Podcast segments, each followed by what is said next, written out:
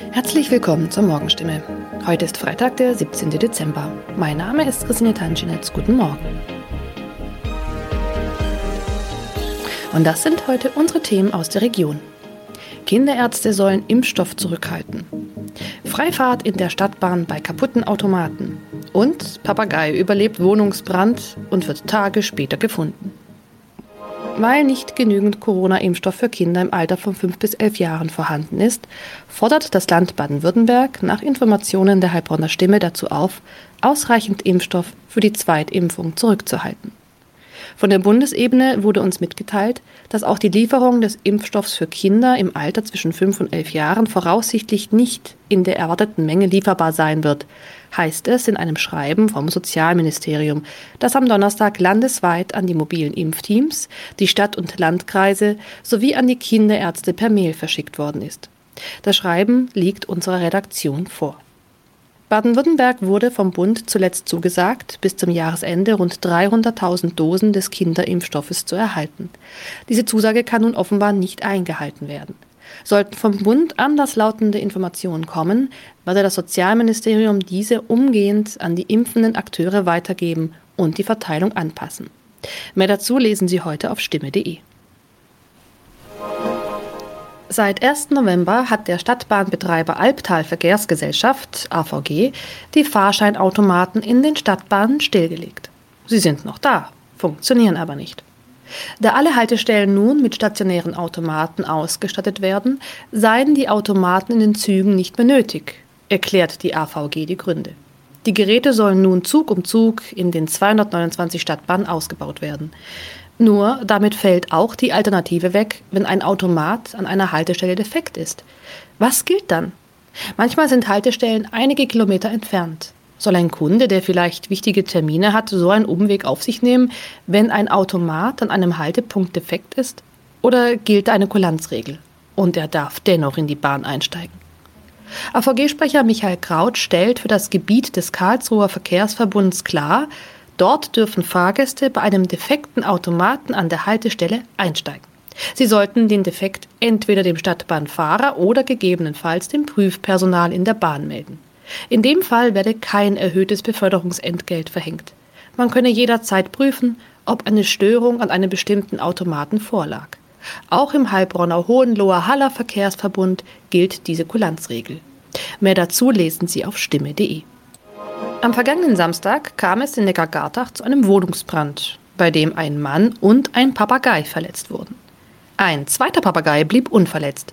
Später stellte sich heraus, dass sogar ein dritter Papagei in der Wohnung sein müsste. Wenige Tage nach einem Hausbrand in Heilbronn haben Feuerwehrleute einen überlebenden Papagei aus einer betroffenen Wohnung gerettet. Ein aus der Wohnung geretteter Papagei wurde zudem vorsorglich einer Tierklinik übergeben. Der andere Vogel blieb am Samstag unverletzt. Doch damit war das Papageienproblem noch nicht gelöst. Denn am vergangenen Dienstag habe sich der verletzte Bewohner bei der Polizei gemeldet und mitgeteilt, einer seiner insgesamt drei Papageien müsste sich eigentlich noch in der Wohnung befinden. Tatsächlich entdeckten die Einsatzkräfte nach langer Suche den Vogel. Später konnten sie das Tier wohlbehalten an den Besitzer übergeben, wie es heißt. Soweit die Nachrichten aus der Region. Übrigens, die Corona-Fallzahlen in Stadt und Landkreis Heilbronn bleiben auf hohem Niveau, sind in den letzten Tagen aber deutlich zurückgegangen. Bleibt das so, wird am Sonntag die Ausgangssperre für ungeimpfte aufgehoben.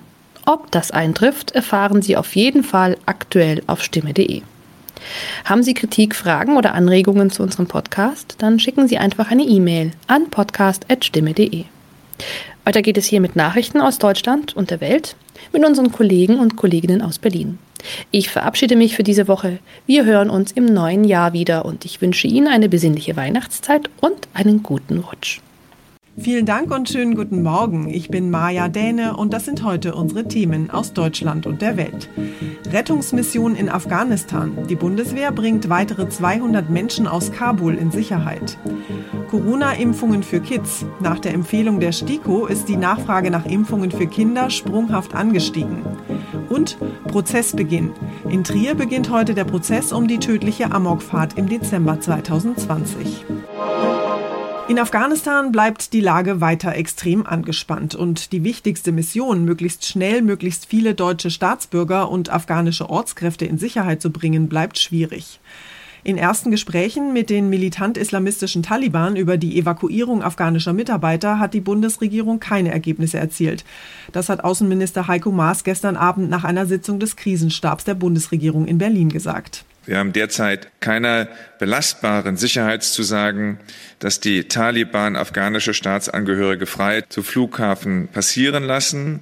Daher ist die Zahl der Ortskräfte, die auf die Flüge gelangen, bisher noch begrenzt. Trotzdem haben wir schon über 200 afghanische Staatsangehörige ausfliegen können. Die Hälfte davon sind Frauen gewesen. Immerhin hat am frühen Morgen eine weitere Militärmaschine mehr als 200 Schutzbedürftige aus Afghanistan ausgeflogen. Damit haben die Flugzeuge der Bundeswehr inzwischen mehr als 900 Menschen in Sicherheit bringen können. Das Chaos in Afghanistan nach dem Abzug der US-Truppen war nach Ansicht von US-Präsident Joe Biden unvermeidbar. Offenbar hatte es keinerlei Warnungen der Geheimdienste gegeben, die einen so schnellen Kollaps von Regierung und Streitkräften in Afghanistan vorhergesehen hätten. Deutschland und die USA wollen mit Blick auf die Lage in Afghanistan weiterhin eng zusammenarbeiten. Biden hat gestern mit Bundeskanzlerin Merkel telefoniert. Ziel ist es, möglichst viele schutzbedürftige Menschen auszufliegen. Die Lage am Flughafen Kabul beschreibt Außenminister Maas immer noch als teilweise sehr chaotisch. Hunderte, manchmal Tausende drängten sich da vor den Zugangstoren. Dabei gäbe es auch Gewaltausbrüche. Kanzlerin Merkel hat inzwischen mit US-Präsident Biden telefoniert. Die USA und Deutschland wollen demnach weiter eng zusammenarbeiten, gerade auch am Kabuler Flughafen. Außenminister Maas betonte aber auch, das Zeitfenster für Evakuierungen sei wohl nur noch begrenzt. Ronny Tochau, aktuelle Redaktion. Die Taliban geben sich nach ihrer Machtübernahme in Afghanistan im Moment zumindest noch betont gemäßigt. Aber Experten nehmen den Islamisten diesen Wandel nicht wirklich ab und viele Menschen in Afghanistan wohl auch nicht. Unsere Korrespondentin Ann-Sophie Galli beobachtet die Lage in Afghanistan für uns aus Neu-Delhi. Ann-Sophie, wie geht es denn den Menschen in Afghanistan nach der Machtübernahme? Offenbar haben ja insbesondere Frauen große Angst, überhaupt noch auf die Straße zu gehen, aus Angst vor den Islamisten. Frauen sind zwar viel weniger in der Öffentlichkeit jetzt zu sehen, weil viele Angst haben und nicht so wirklich wissen, was sie erwartet, aber die Frauen, die noch draußen sind, die tragen oft keine Burkas, sondern die Kleidung wie früher. Der Wandel kommt wohl langsam. Jetzt gehen quasi die Ausländer und etliche Ortskräfte raus und einige Taliban-Anführer kommen aus dem Ausland zurück nach Afghanistan. Wir müssen weiter beobachten, wie sich die Lage entwickelt. Die Taliban geben sich zumindest im Moment betont gemäßigt. Gibt es denn auch Berichte über Repressionen? Zurzeit gibt es wenige Berichte, dass sich die Islamisten schlecht verhalten, aber es gibt Hinweise, dass sie ihre alte Ideologie nicht ganz über Bord geworfen haben. In den letzten Tagen gab es etwa mehrere unbestätigte Berichte von Hausdurchsuchungen bei ehemaligen Regierungsvertretern und Mitgliedern der Armee.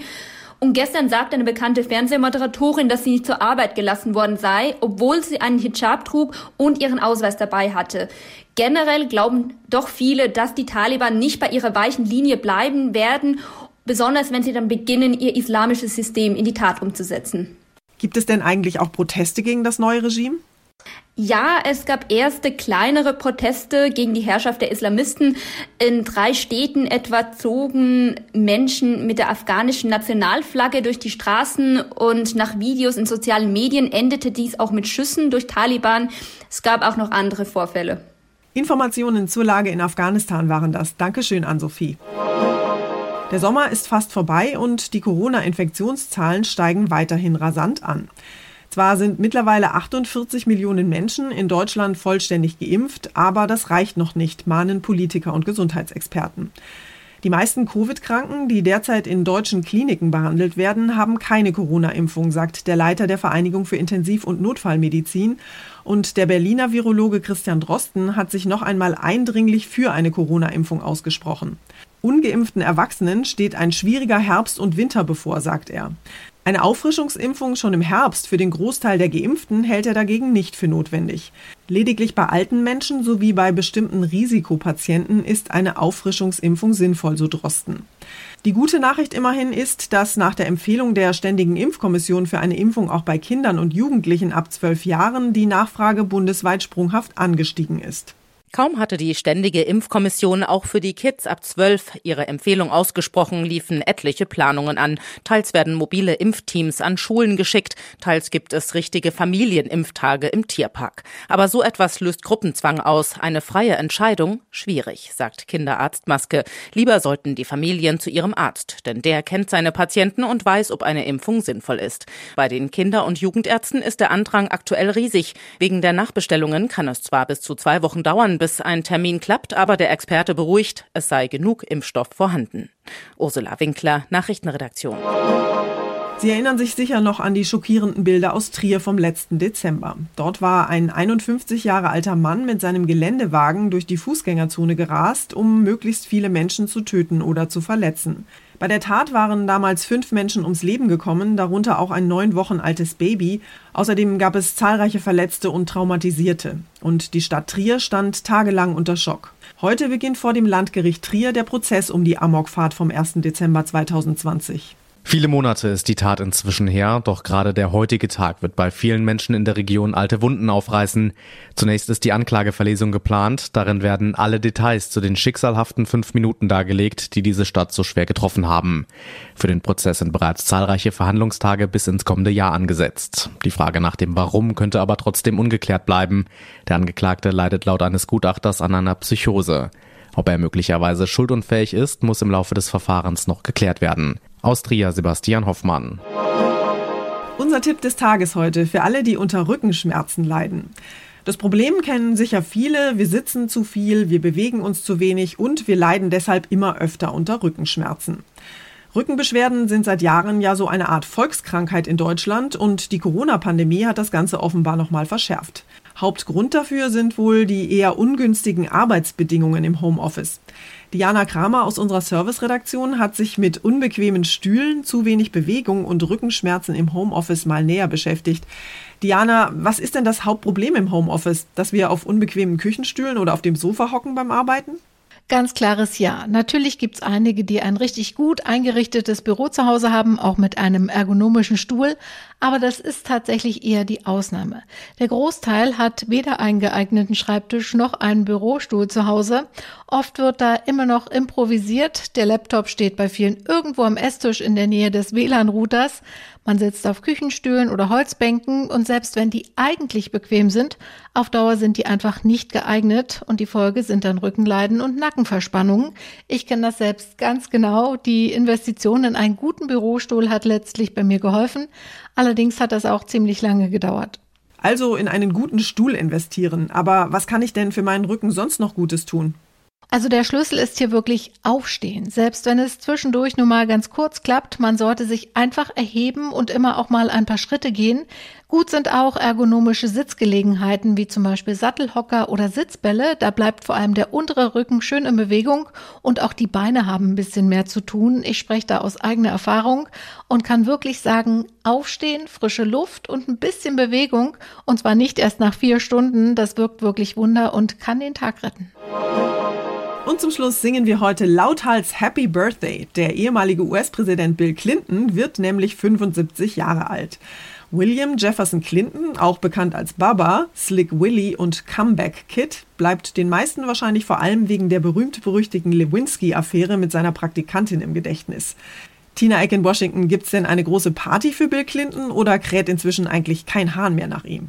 Äh, nun allgemein spielt Slick Willy hier keine so große Rolle mehr, vor allem auch seitdem Hillary Clinton von der politischen Bühne so gut wie verschwunden ist.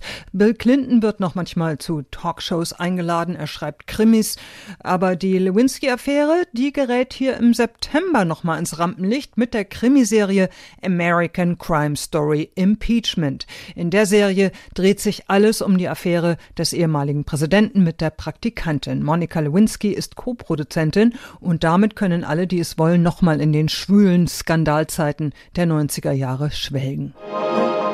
Das war's von mir für heute. Ich bin Maja Däne und wünsche Ihnen einen guten Start in den Tag. Tschüss und bis morgen.